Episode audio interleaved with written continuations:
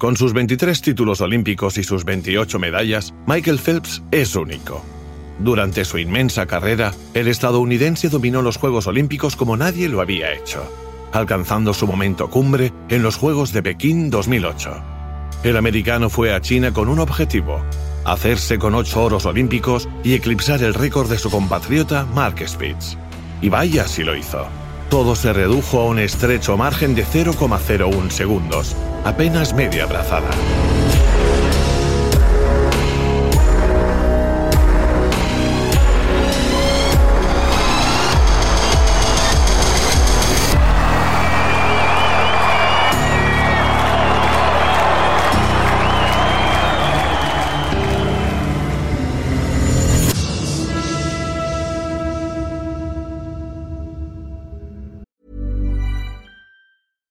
Sandra, and I'm just the professional your small business was looking for. But you didn't hire me because you didn't use LinkedIn jobs. LinkedIn has professionals you can't find anywhere else, including those who aren't actively looking for a new job but might be open to the perfect role, like me.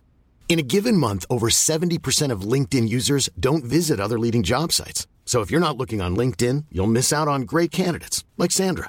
Start hiring professionals like a professional. Post your free job on linkedin.com/people today. Saludos y bienvenidos a las Historias Olímpicas Esenciales. 10 capítulos con algunas de las historias más grandes de los Juegos Olímpicos. Esperamos que disfrutéis de cada episodio y que no olvidéis suscribiros y visitar nuestra plataforma de podcasts, donde podréis disfrutar de todos los capítulos. Michael Phelps nunca caminó sobre el agua, no la convirtió en vino, no multiplicó los panes y los peces y tampoco le devolvió la vista a un ciego. Ciñéndonos a los libros, este tipo de cosas no han vuelto a pasar en dos milenios. Pero durante su carrera, Phelps obró un puñado de milagros que bien le habrían otorgado el estatus de semidios en otros tiempos. De acuerdo a los estándares de la época, tenemos que juzgarle solo por lo que fue, el mejor deportista olímpico de todos los tiempos, quizá el más ilustre de la historia. Él sabía que valía su peso en oro, medallas. A falta de pan, el americano multiplicó metódicamente las medallas a un ritmo difícil de creer para aquellos que lo veían en televisión, quizás incluso para los nadadores con los que compartía piscina. Pero el logro más prodigioso del nadador de Baltimore llegaría un día de agosto al otro lado del mundo. Aquella mañana, Michael Phelps convirtió una carrera que tenía casi perdida en una victoria asombrosa que quedó para la eternidad. Aunque Phelps hubiera sido derrotado, habría seguido siendo un gran campeón ya que el alcance de sus logros iba más allá de esa carrera de 100 metros que tenía por delante. De haber perdido, su condena habría sido igualar a otro, en este caso, Mark Spitz. Dado que Phelps no tenía igual, aquello habría sido un bocado difícil de digerir. Algunos habían intentado estar a su altura con un éxito limitado. Llegar a lo más alto puede resultar difícil, pero lo más complicado es mantenerse. Milorad Kavich fue uno de los pocos que plantó cara con valentía a la bestia. Pese a su metro 96 de estatura y sus casi 90 kilos de peso, el corpulento serbio no era ni el más grande ni el más talentoso de los rivales que Phelps se encontraría a lo largo de su estelar carrera. Pero él fue decisivo en el viaje que llevó al americano a ganar los ocho oros. Fue Kavich el que hizo que su rival luchara hasta el final y quien estuvo a punto de acabar con su sueño de alcanzar la inmortalidad olímpica en el cubo de agua de Pekín. El destino de ambos hombres se decidió por tan solo una centésima. El 16 de agosto de 2008, Kavich fue el más rápido en los dos largos, pero tendría que haber sido también el más fuerte. No hay mucho que un ser humano pueda hacer en una centésima de segundo, pero en ese minúsculo espacio de tiempo, 30 veces más rápido que un pestañeo, Phelps, el alquimista del agua, se las arregló para transformar la plata en oro en un salto inolvidable hacia la inmortalidad. Con una temeraria media brazada extra, la bala de Baltimore con alas de mariposa igualaba la gesta de Spitz, siete veces campeón olímpico en Múnich 72. Al día siguiente, Phelps daría el paso definitivo con la ayuda de sus compañeros de equipo en los relevos 4 por 100 metros de estilos. En una misma edición de los Juegos de Verano, ganó ocho medallas de oro, logrando un récord único que todavía no ha sido superado. Todo esto no habría ocurrido si la señora Phelps no hubiera estado tan preocupada por el bienestar de sus hijos.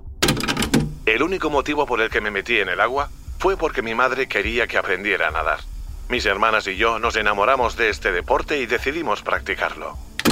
Esto es lo que el mejor deportista olímpico del mundo le contaba a Jimmy Fallon en una entrevista sobre seguridad en el agua en 2016. Phelps tenía dos hermanas mayores, Whitney y Hillary. Decir que Whitney era una nadadora talentosa era quedarse corto. Antes de Michael, todo se centraba en ella. A los 14 años, compitió en los Campeonatos del Mundo de Roma, donde quedó novena en los 200 metros mariposa. Aquello la convirtió en una de las grandes esperanzas de Estados Unidos en los Juegos de Atlanta.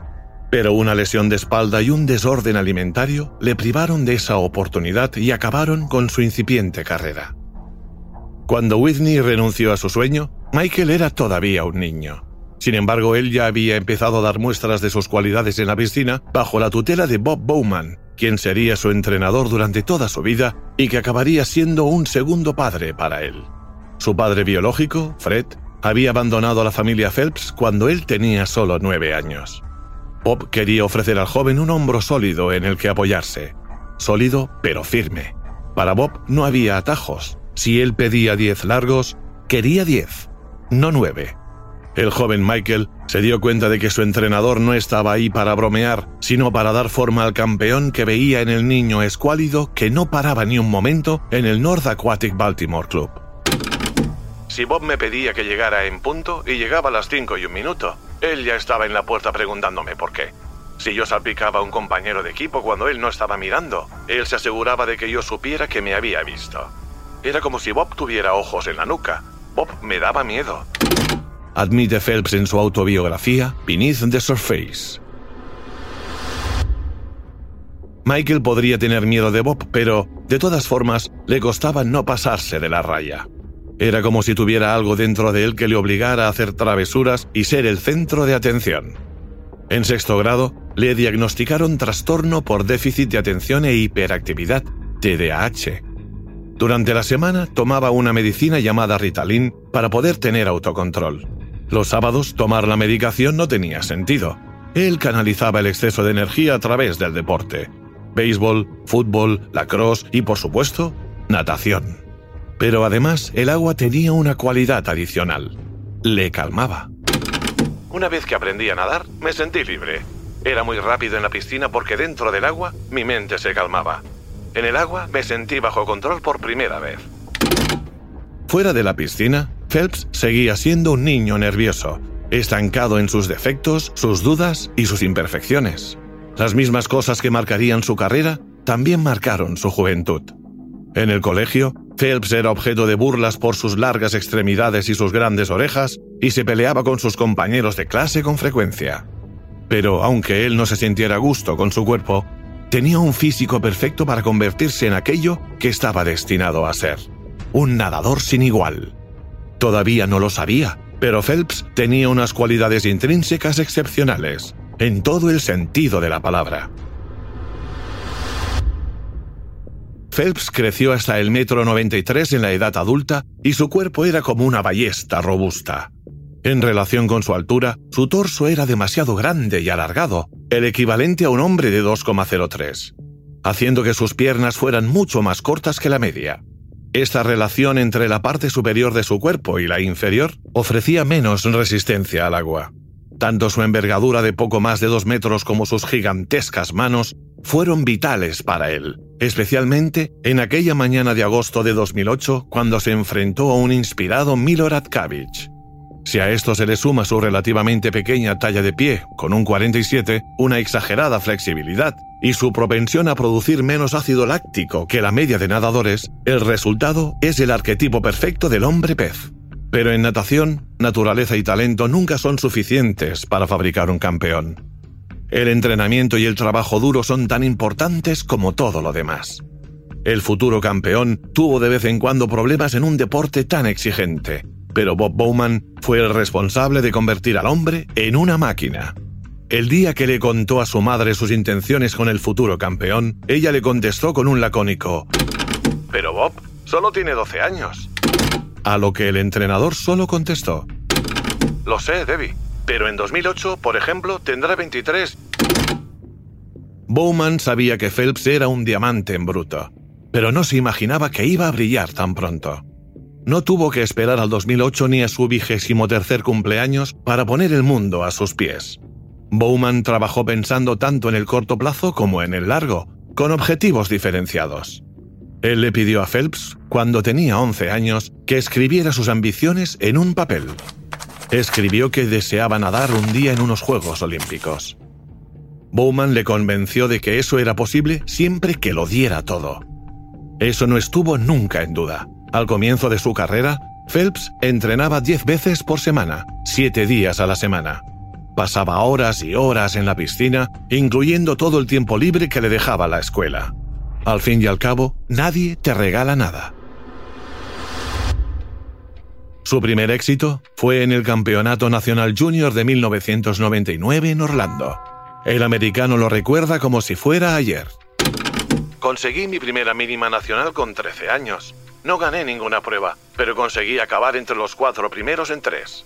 Nadé los 200 mariposa en 2.04, que suponía una mejora impresionante de 10 segundos respecto a los entrenamientos de solo 6 semanas antes. Estaba un poco decepcionado por haber nadado tan bien, pero no haber logrado ningún título. Bowman estaba lo suficientemente contento con lo que había visto. Después de todo, era raro que alguien ganase en junior y luego tuviera éxito en el siguiente nivel. No se equivocaba al mantener su confianza. Un año después, Phelps cumplió su sueño de nadar en unos juegos.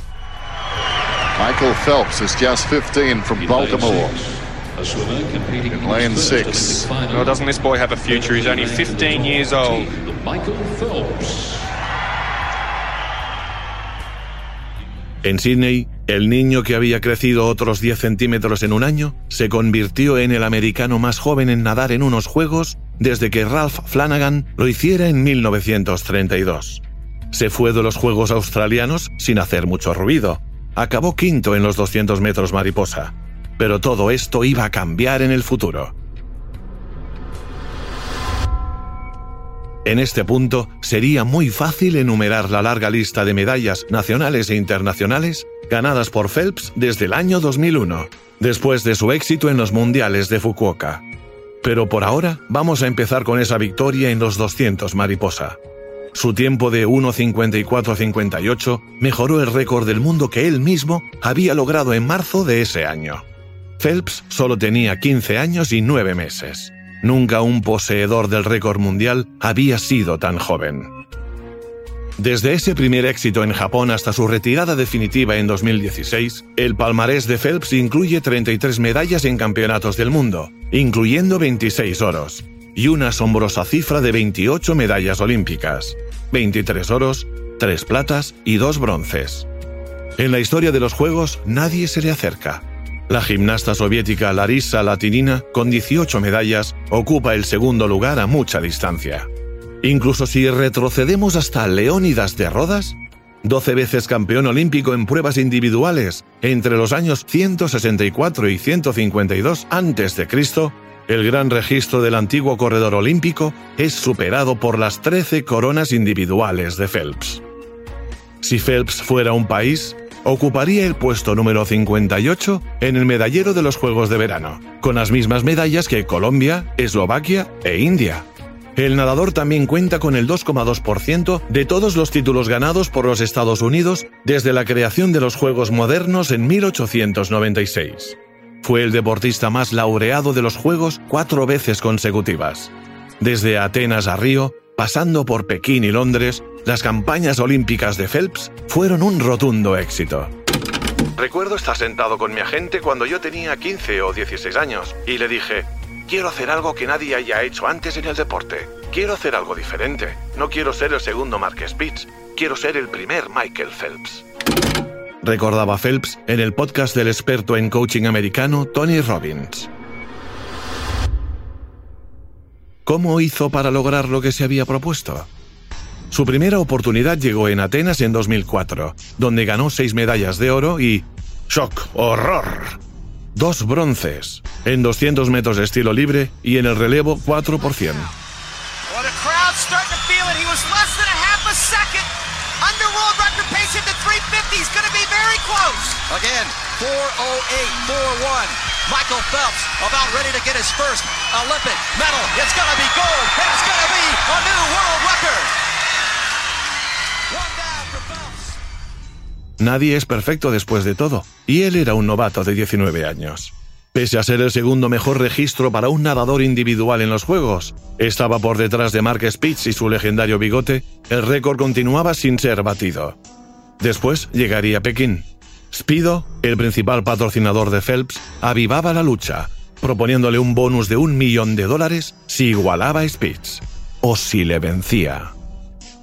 Phelps había ganado los 100 mariposa de Grecia por tan solo 0,04 segundos derrotando a su compañero de equipo, Ian Crocker, quien tenía el récord del mundo de esa distancia en ese momento. En Pekín, como era de esperar, quería hacerlo todavía mejor. Siete medallas serían, en sus propias palabras, como ser el segundo hombre en pisar la Luna. Y ocho, ser el primero en llegar a Marte.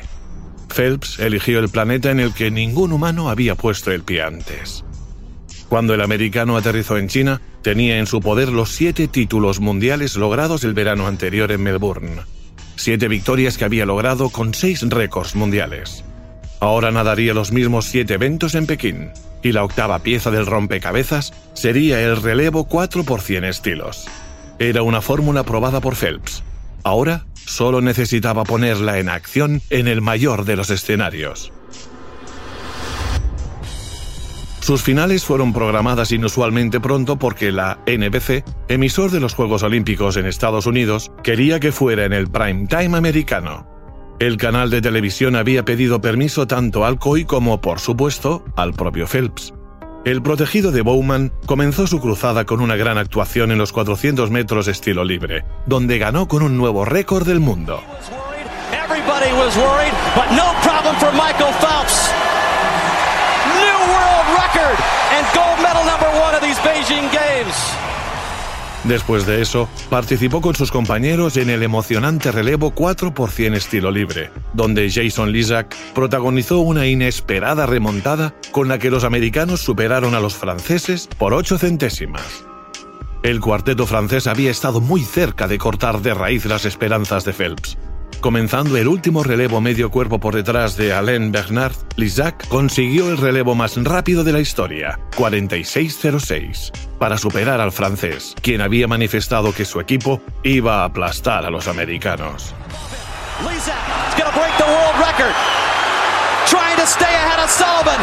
Lizak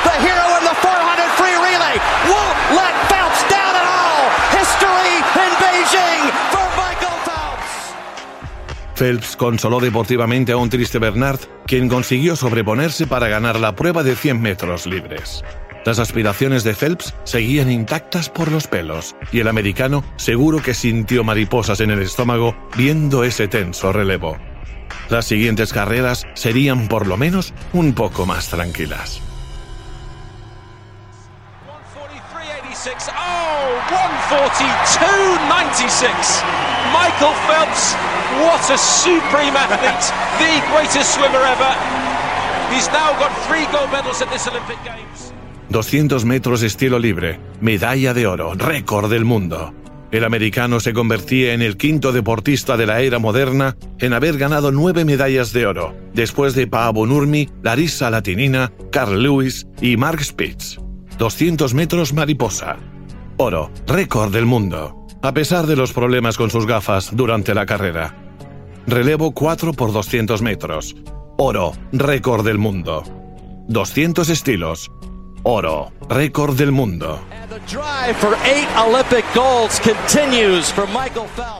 En este momento, Phelps tenía seis oros en la saca y otros tantos récords del mundo. Solo le quedaban dos escalones y el siguiente resultaría ser el más empinado. Cuando llegó el momento, Phelps acumulaba 3.100 metros y 15 carreras sumando las eliminatorias, las semifinales y las finales. El infatigable corcel de Bob Bowman comenzaba a sentir el cansancio.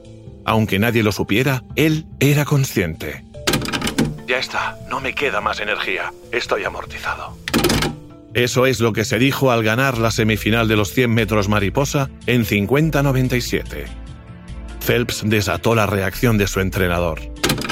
Para decirlo sin rodeos, Bowman dijo, tonterías, te quedan un par de carreras, así que te aguantas.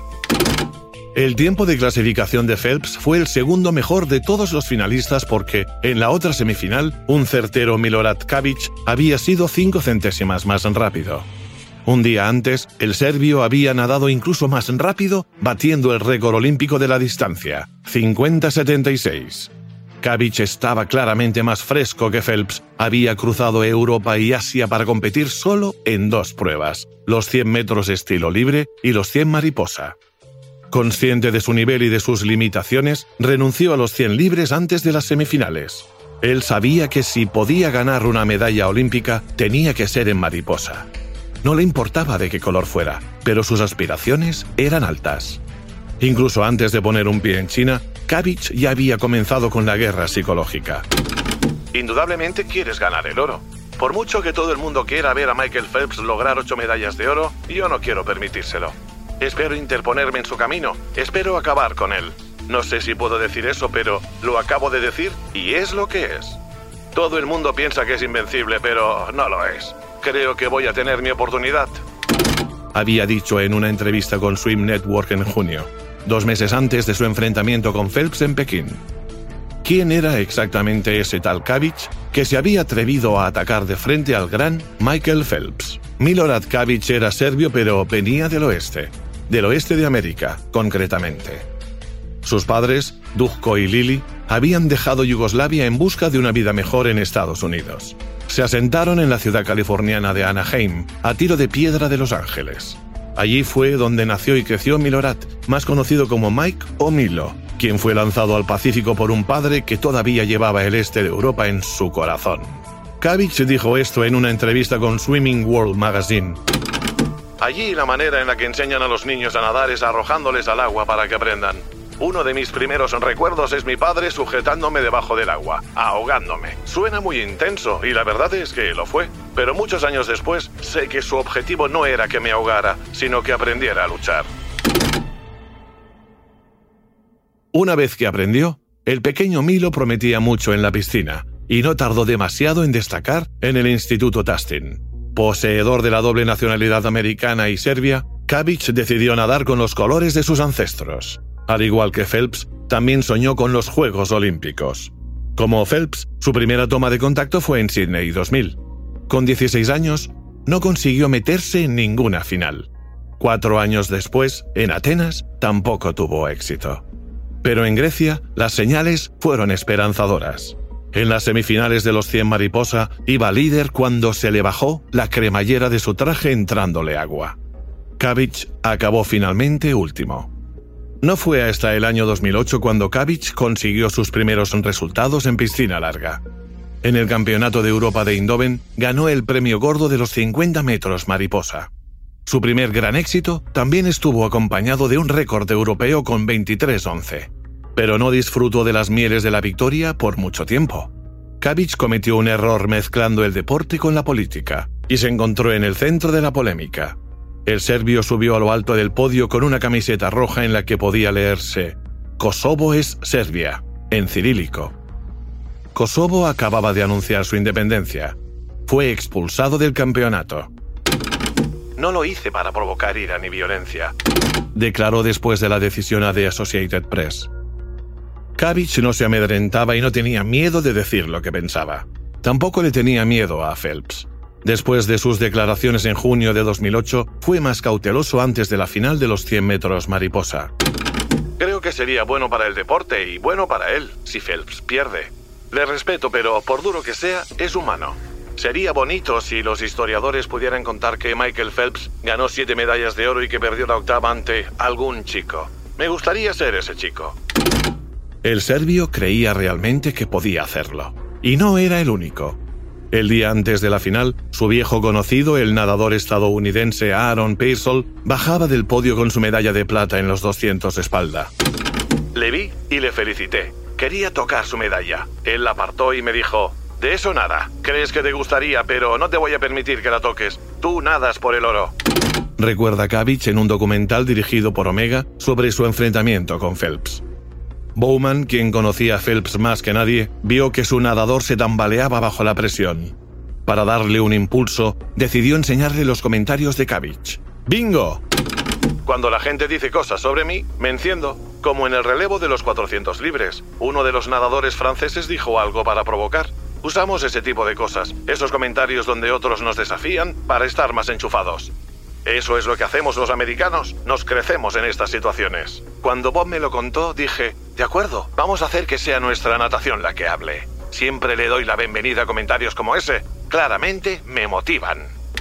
Admitiría Phelps en Sports Illustrated unos meses después.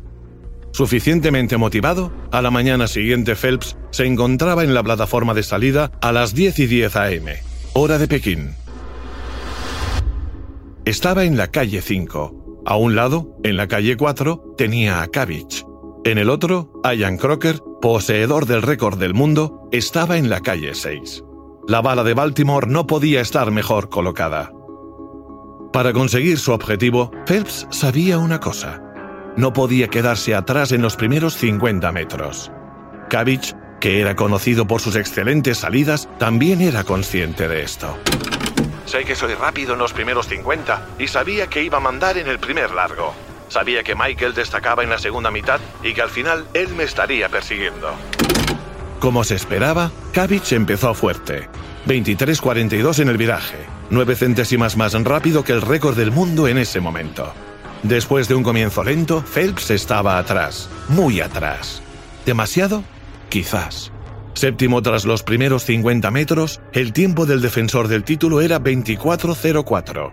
Incluso Crocker, que iba segundo, estaba tres décimas por detrás de Kavich.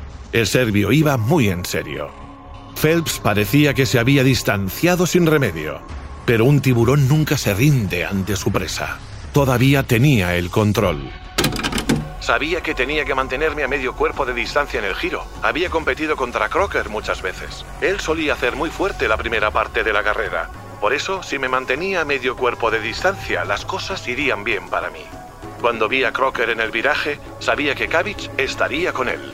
Conseguí verle por el rabillo del ojo. Como siempre, Phelps parecía tenerlo todo bajo control. Casi todo. Porque no se podía imaginar que Kavich iba a volar aquella mañana.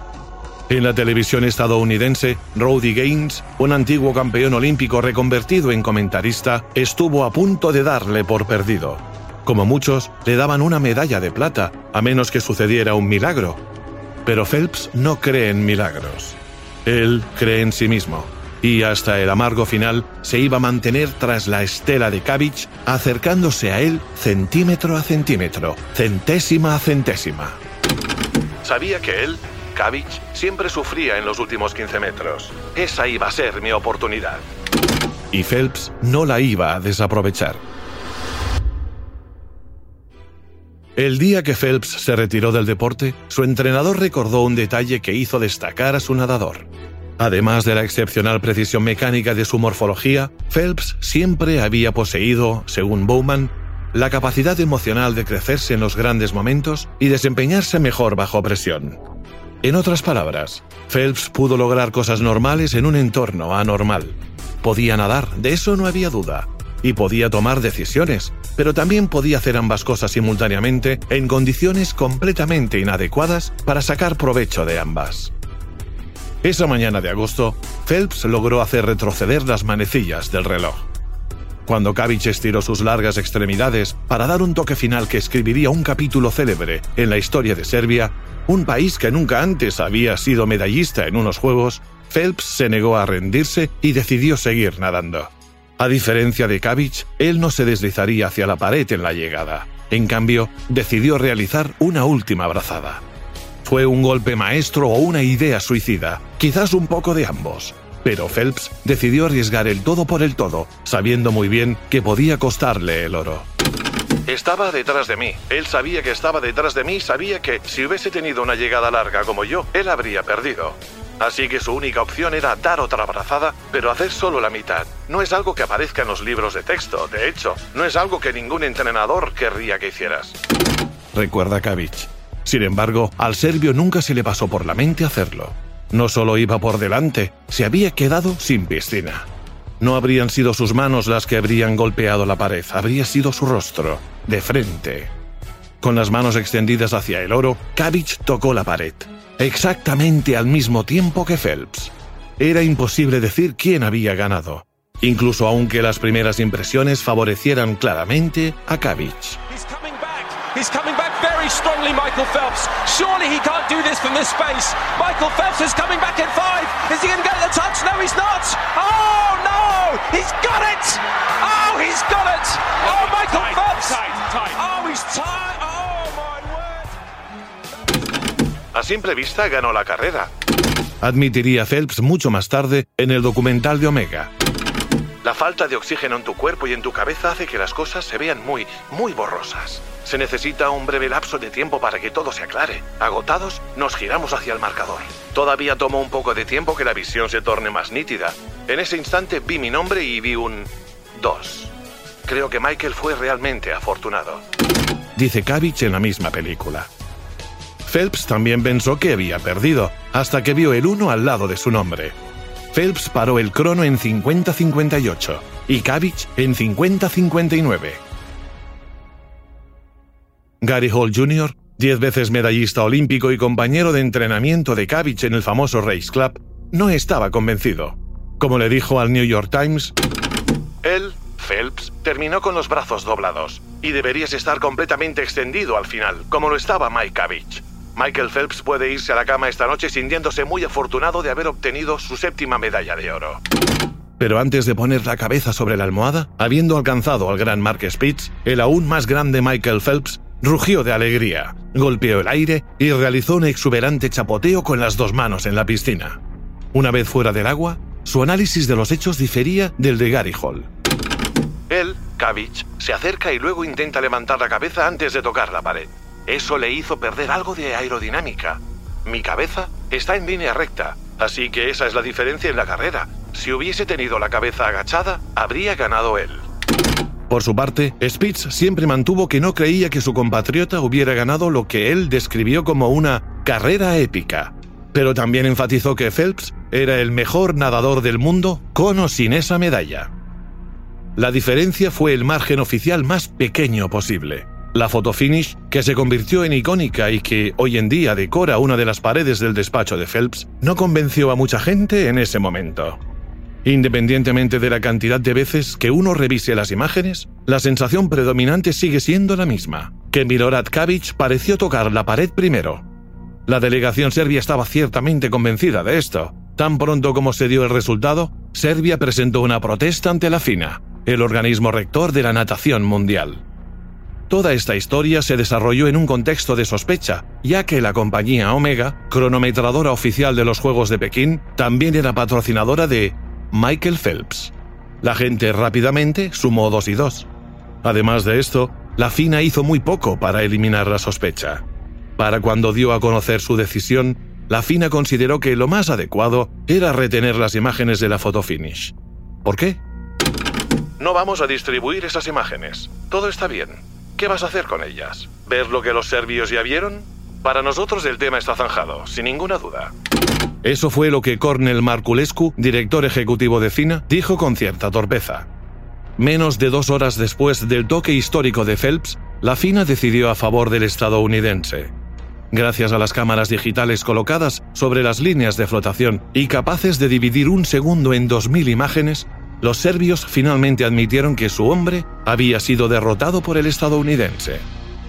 Phelps fue coronado campeón olímpico por decimoquinta vez, la séptima en unos Juegos, con lo que igualaba el vetusto récord de Spitz. El octavo oro podía llegar al día siguiente. Resultó que Kavich perdió no porque tocara la pared en segundo lugar, sino porque no había presionado los sensores de la placa de tiempo con suficiente fuerza. Se necesitaba una presión de 3 kilos por centímetro cuadrado para detener el reloj. Phelps simplemente golpeó el objetivo con más fuerza, acelerando desde atrás como un torpedo mientras su rival se deslizaba sobre una ola. Por increíble e inconcebible que parezca, Kavich aceptó este cruel giro de los acontecimientos filosóficamente y con calma, seguro de que habría ganado la carrera nueve de cada diez veces. Dijo que esperaba que la gente se olvidara de la protesta y se centrara en la carrera misma. Estoy entusiasmado con lo que sucedió. Estoy muy, muy feliz. Pero quiero luchar contra esto. Es difícil perder así, pero debes entender que llegué a esta competición con el objetivo de ganar una medalla de bronce. Hice mi mejor tiempo, y lo hice mejor. Obtuve una plata y casi logro el oro. Fue un verdadero honor para mí competir con Michael Phelps y estar en una situación en la que todos los ojos estaban puestos en mí como el único hombre que posiblemente podría derrotarle. Es una pena que los dos no hubiéramos podido terminar en 50-58. Me hubiera encantado compartir la medalla de oro con él. En su blog agregó, Este es el mejor momento de mi vida. Si me preguntas, hay que aceptarlo y seguir adelante. He aceptado la derrota y no hay nada malo en perder ante el mejor nadador de todos los tiempos. Supuestamente, Kavic durmió con su medalla de plata alrededor del cuello durante varias noches. Más tarde fue elegido el mejor deportista serbio en 2008. Kavic nunca se convirtió en campeón olímpico. Esa plata fue su primera y única medalla olímpica en cuatro Juegos pero antes de retirarse, logró ganar un oro en los 50 metros mariposa del Mundial de Roma en 2009.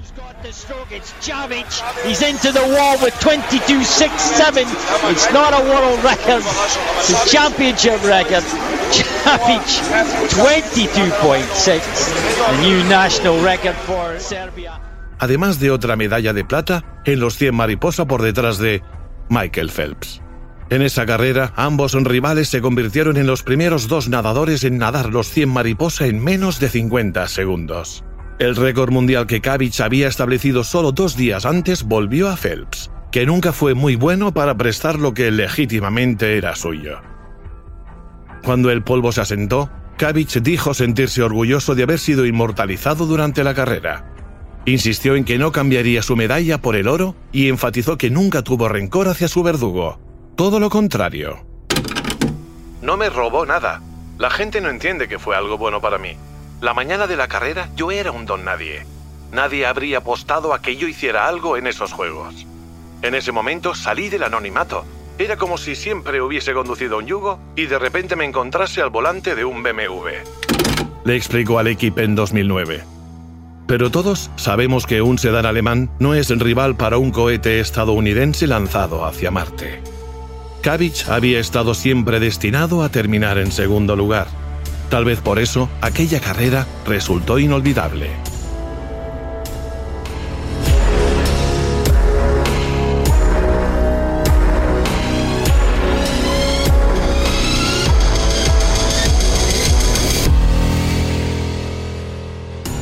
Las historias olímpicas esenciales están escritas por Maxime Dupuy traducidas por Davinia Zapata y narradas por Xavi Parellada, editadas por Cilia Brondón y producidas por Bababam.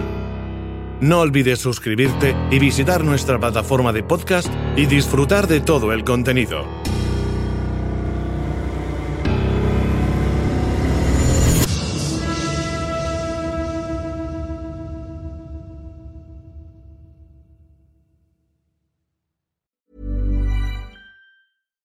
Deserves the best, and there's no better place to shop for Mother's Day than Whole Foods Market. They're your destination for unbeatable savings, from premium gifts to show-stopping flowers and irresistible desserts. Start by saving 33% with Prime on all body care and candles. Then get a 15-stem bunch of tulips for just $9.99 each with Prime. Round out Mom's menu with festive rosé, irresistible berry chantilly cake, and more special treats. Come celebrate Mother's Day at Whole Foods Market.